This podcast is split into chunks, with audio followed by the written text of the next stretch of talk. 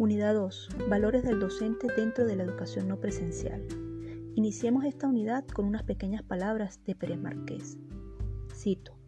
El papel de los formadores no es tanto enseñar unos conocimientos que tendrán una vigencia limitada y estarán siempre accesibles, sino ayudar a los estudiantes a aprender a aprender de manera autónoma en esta cultura del cambio y promover su desarrollo cognitivo y personal mediante actividades críticas y aplicativas que aprovechando la inmensa información disponible y las potentes herramientas TIC, consideren sus características y se exijan un procesamiento activo e interdisciplinario de la información para que construyan su propio conocimiento y no se limiten a realizar una simple recepción pasiva y memorística de la información.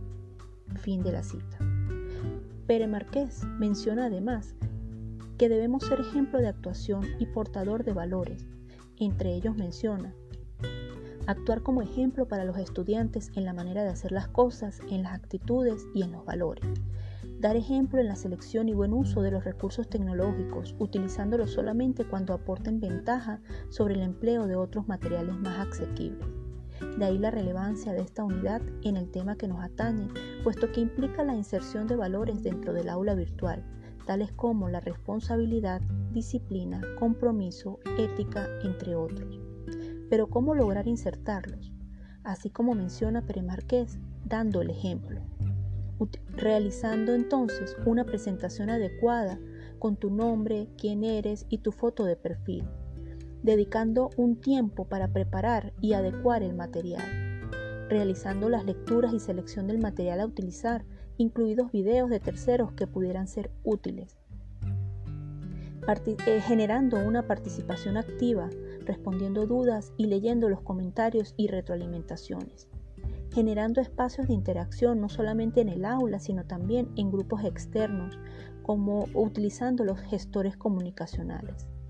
Y por supuesto, tratando de no cometer errores comunes, tales como colocar muchas tareas para compensar que no se está en el salón, no leyendo todas las tareas porque agobian, no participando en la plataforma, no cumpliendo con las fechas. Intentando replicar lo que hago en un salón sin adecuar.